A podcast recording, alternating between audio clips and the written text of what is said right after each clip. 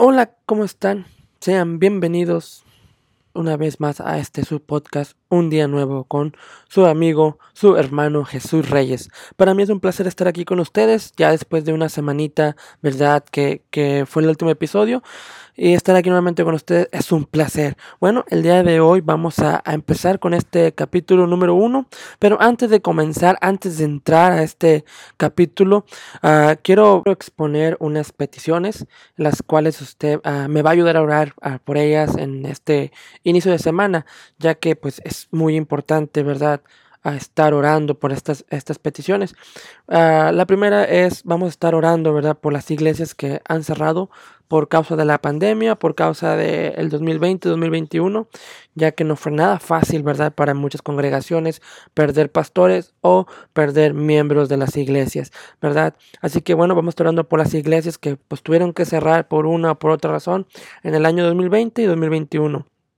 La segunda es también vamos a estar orando por la violencia, ¿verdad? Que ha, que hemos estado viviendo últimamente y por las víctimas de las familias, ¿verdad?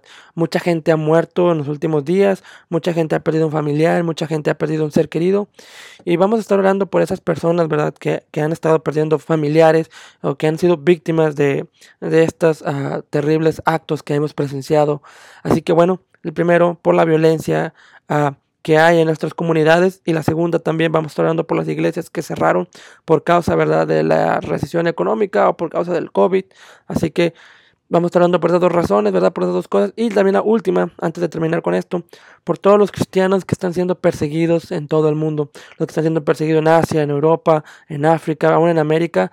Vamos a estar orando por ellos, que Dios, ¿verdad?, los tenga en sus manos, los esté cuidando. Algo que a mí me gustaba cuando era niño, mi mamá me motivaba a orar por la gente, ¿verdad?, que estaba pasando persecución y pues, por una u otra razón a veces se olvida, pero hay que seguir orando, ¿verdad? Por esas personas que están no teniendo un buen momento en este momento y que dan su vida por el Señor Jesucristo.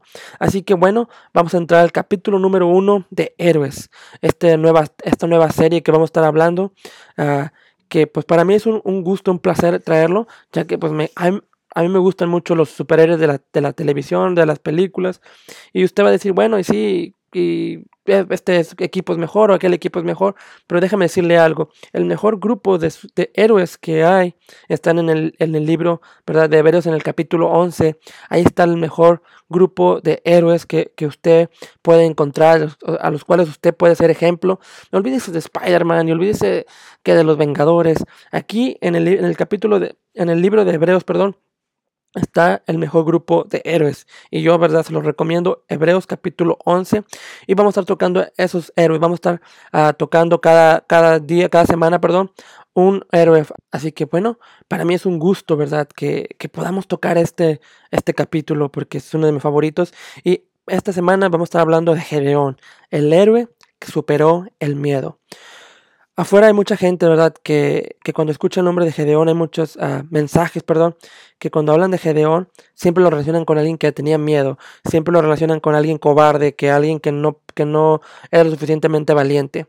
Pero algo importante de este hombre es de que tal vez era alguien miedoso, pero fue alguien que supo superar sus miedos. Y algo que a mí me gusta es que el significado de la eh, palabra héroe es el siguiente persona que se distingue por haber realizado una hazaña extraordinaria, especialmente si se requiere mucho valor. Especialmente si se requiere mucho valor. Entonces, nos está diciendo que Gedeón era un héroe, ¿verdad? Porque hizo algo que se necesitaba mucho, pero mucho valor. Entonces, el día de hoy vamos a estar hablando de Gedeón. Usted, si usted quiere leer más sobre Gedeón, se encuentra en el libro, en el libro de jueces en el capítulo 6. Usted puede encontrar ahí la historia de, de Gedeón, quién era, quién fue. Yo nomás voy a tocarlo por encima. Y una descripción rápida de Gedeón es la siguiente. Fue hijo de un granjero. Fue llamado a ser el libertador de Israel y juez cuando él estaba escondiendo trigo. Hubo errores en su legado, pero supo confiar en Dios y superar sus miedos y superar o ser mejor en sus errores. Así que bueno, algo que uh, podemos estar seguros, ¿verdad? Es de que Gedeón, sí, tal vez era alguien que tenía miedo y tal vez era un hijo de un granjero, pero él supo superar sus miedos.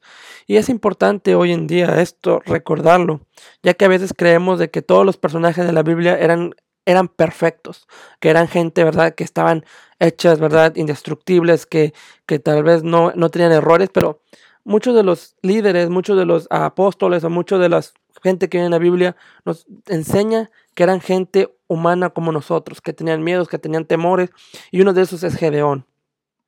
Dice que cuando fue llamado al, al ministerio, fue, él estaba escondiendo a comida para su familia, que él estaba escondiendo, ¿verdad? Estaba escondiendo a suplementos, ¿verdad? Para el siguiente día, ya que los madianitas iban y destruían todo. Y no solamente eso, también ah, iban, tomaban y lo que quedaba lo destruían. Entonces Gedeón dijo, déjame apuro, déjame escondo estos alimentos, déjame preparo. Dice que un ángel de Jehová se le apareció y le dijo, hombre fuerte y valiente, esforzado, ¿verdad?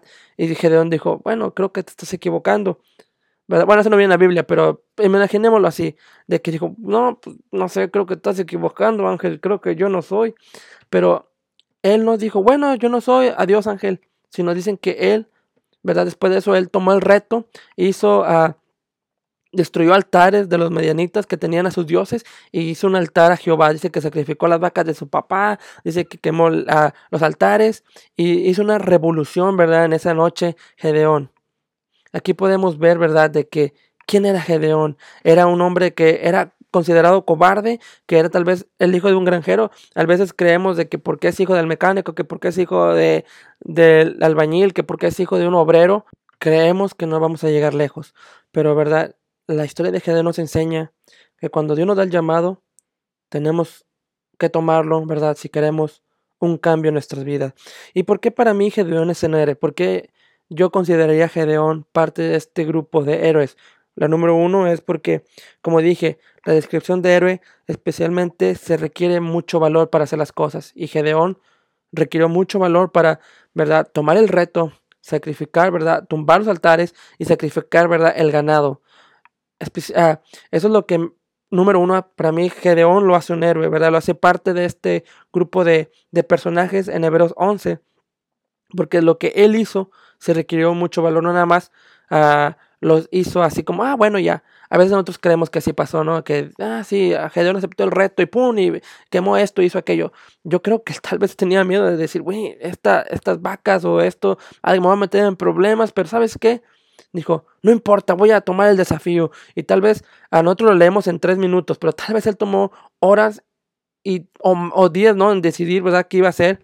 Y lo decidió, ¿verdad? De tomar el reto, de hacer lo que hizo, de tomar 300 hombres, ¿verdad? Y, y es el siguiente punto, ¿verdad? Que fue alguien que cambió de ser un cobarde a ser un líder. No solamente él dio el paso, ¿verdad? De fe. No solamente él aceptó el reto, sino también él empezó a ser un líder para Israel. Después de todo lo que pasó, él tomó el rol de juez de Israel, él tomó el rol, ¿verdad?, de hacer más por su comunidad, de no solamente hizo el 50% y después, de, sino él hizo el 100%. Se tomó, tomó el lugar del líder, destruyó a los medianitas, los sacó de Israel y después él, ¿verdad?, terminó el trabajo. Él dijo, voy a seguir, no solamente voy a hacer la mitad y hasta ahí, porque a veces creemos que así es, de que, bueno, el Señor me mandó a predicar y predicamos y bueno, ya ahí acabé. Pero también tenemos que acabar en lo que estamos haciendo, ¿verdad? Tal vez si pasa una u otra cosa, bueno, no podemos acabar el trabajo, pero Dios manda a alguien. Pero si estamos ahí en nuestra comunidad, si estamos en nuestra iglesia y sabemos que no vamos a ir a ningún lado, somos responsables de terminar esta obra, ¿verdad? La obra que empezamos.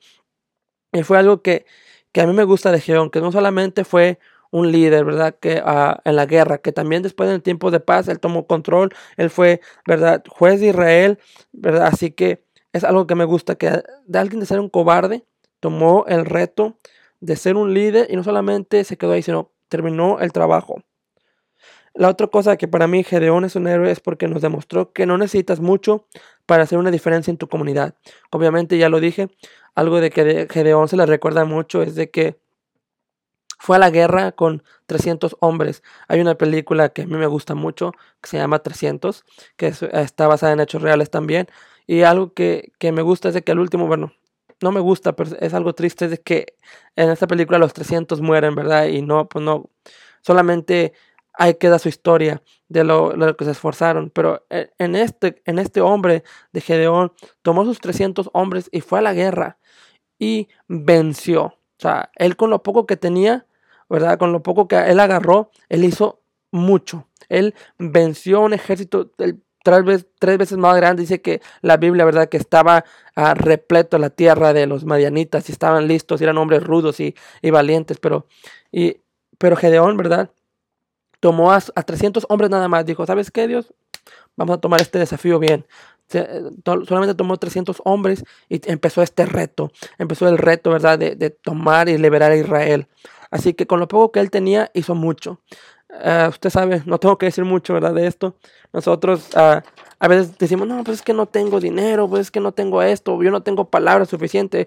Mírenme, a mí estoy aquí hablando, ¿verdad? No soy el mejor hablando.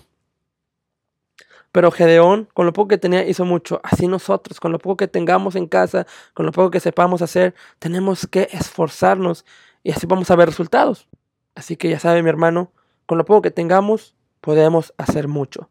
Y la verdad, algo que a mí me gusta de Gedeón es que yo me veo reflejado mucho en él. ¿Verdad? Como digo, él fue alguien que, que lo consideran como alguien miedoso y si usted pregunta a mis familiares o amigos o a mi esposa, cuando llegué a este país era muy miedoso, tenía miedo a los carros, tenía miedo del idioma, tenía miedo al país, ¿verdad? Y, y fue algo que para mí, ver hasta dónde Dios me ha traído, hasta dónde estoy ahorita, gracias a Dios y a, y a, a mi familia que me apoya, veo que, que, hermanos, que el miedo siempre nos detiene, que el miedo es como el freno, ¿no? Que el miedo que, que no nos ayuda a ir más allá, para manejar, para mirar, es que, es que voy a chocar, o es que los, los, los camiones están muy grandes, no, no voy a poder, hermano, pero siempre Dios nos pone algo, nos pone, nos da ese empujón, ¿verdad? Para hacer las cosas. Para mí era mi familia. Si yo no manejaba, mi familia se iba a morir de hambre.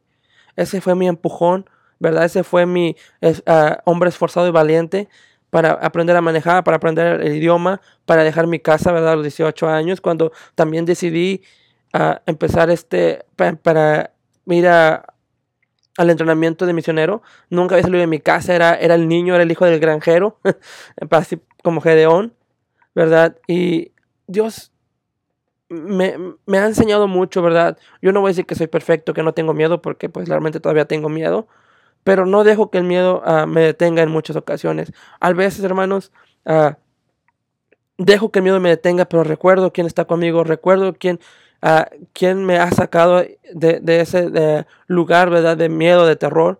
Y, trato de echarle ganas y trato de hacerlo por familia y digo, gracias Dios por ayudarme. Así que yo me veo reflejado en Gedeón en ese punto de que cuando tengo más miedo, cuando siento que las cosas no van a salir como, como yo creo que van a salir, recuerdo que el Señor ¿verdad? sacó a este hombre Gedeón de allá escondido donde estaba y lo hizo un guerrero.